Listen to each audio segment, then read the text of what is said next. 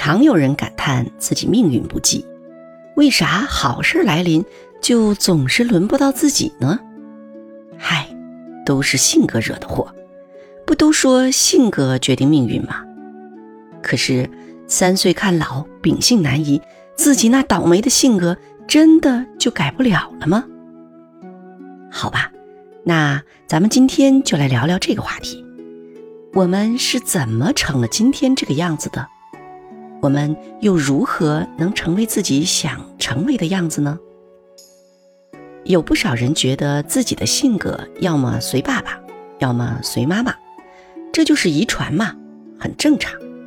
那身高长相遗传父母的，这没得说，基因复制嘛。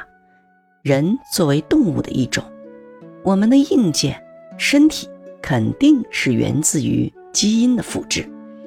但性格呢，应该算是软件部分吧，也是基因遗传来的吗？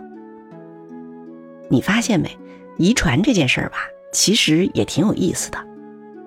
长得都很好看的父母，可偏偏生的孩子却可能非常不好看。艾琳姑娘貌似就是这么一个倒霉蛋儿，她集中遗传了父母的颜值缺点。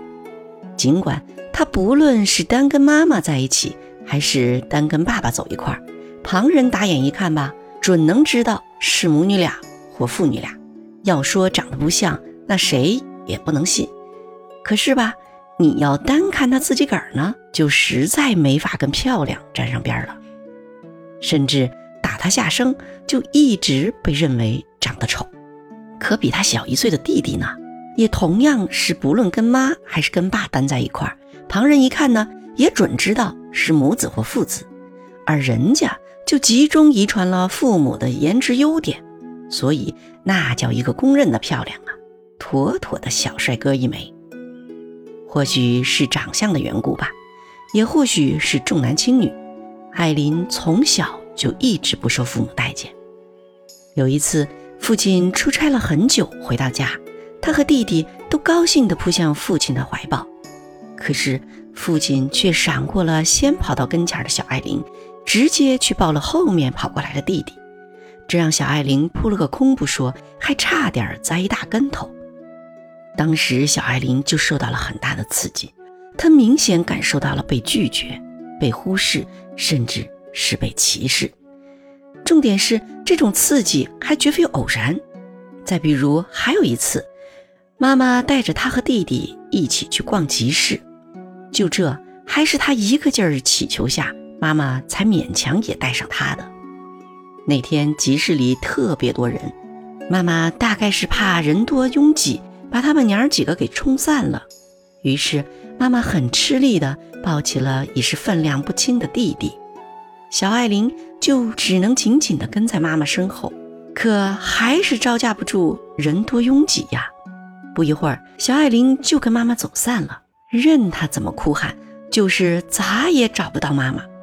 末了，还是有好心人把他送到了派出所。最让他难过的是。当警察叔叔把他送回家时，妈妈正搁那儿不紧不慢地擀着面条做午饭呢。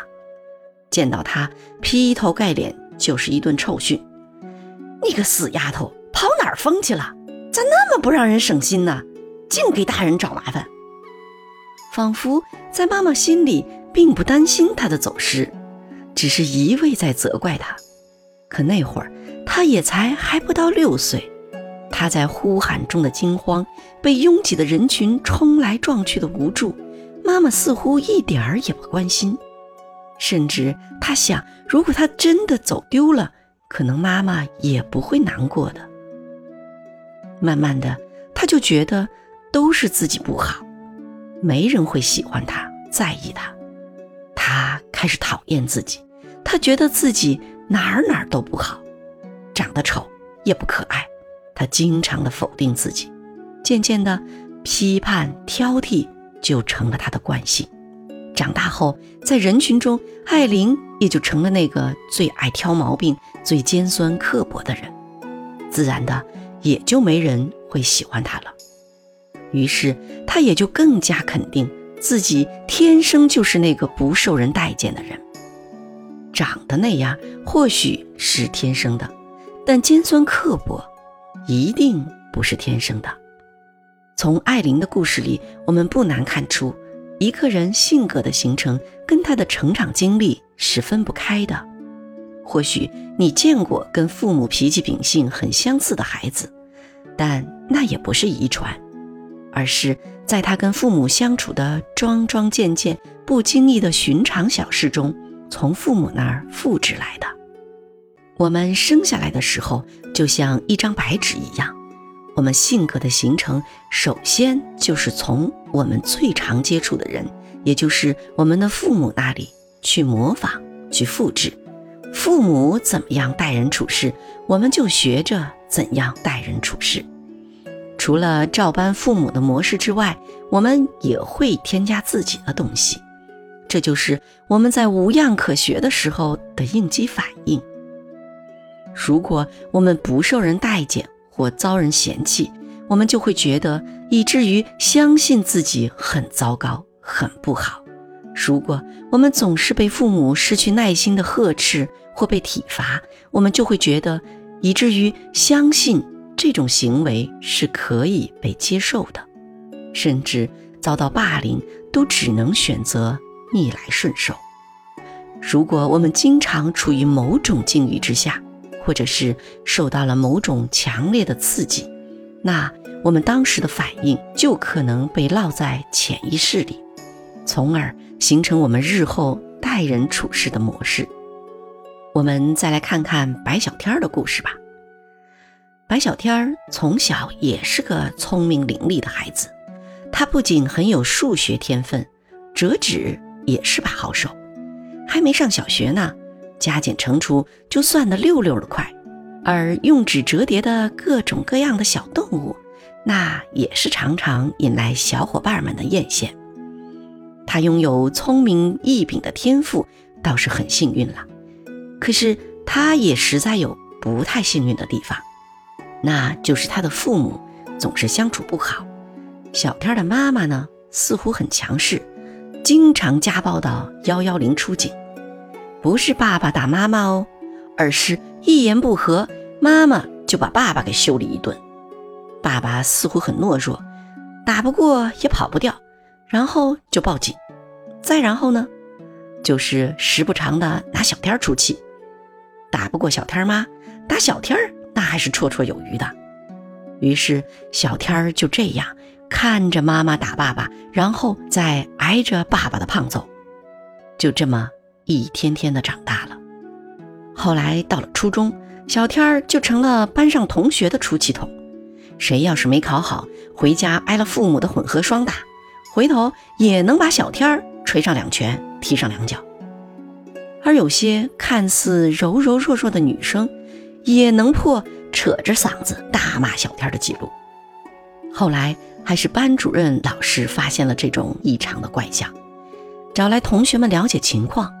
没想到的是，甚至连那些从来没欺负过小天的同学，居然都相当的众口一词：小天就是欠得很，言语行为都极具挑逗性。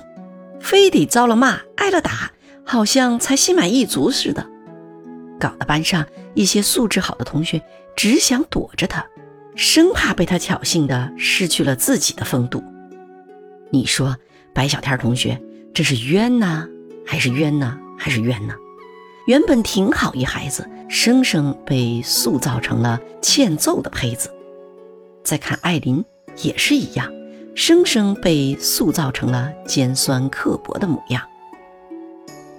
其实我们每个人都一样，小时候都会被环境塑造，因为那时候我们还太小，不谙世事，认知不足，常常会被周遭的人事物境带了节奏。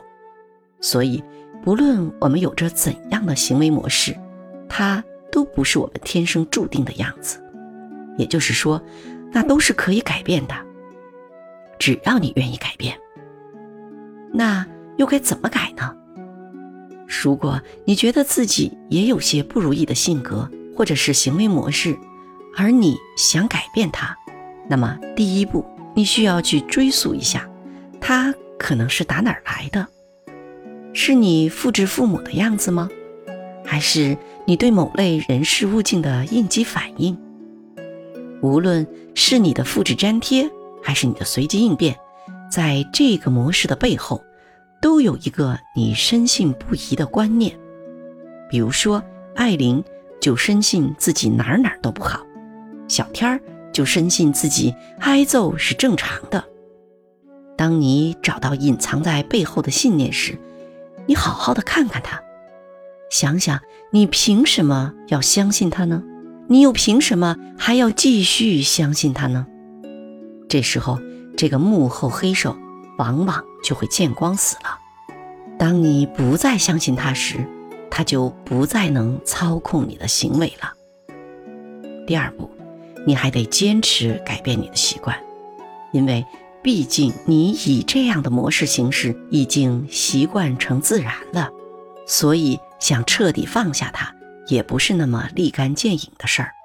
但是有方法，这个方法呢也不难，就是保持觉察。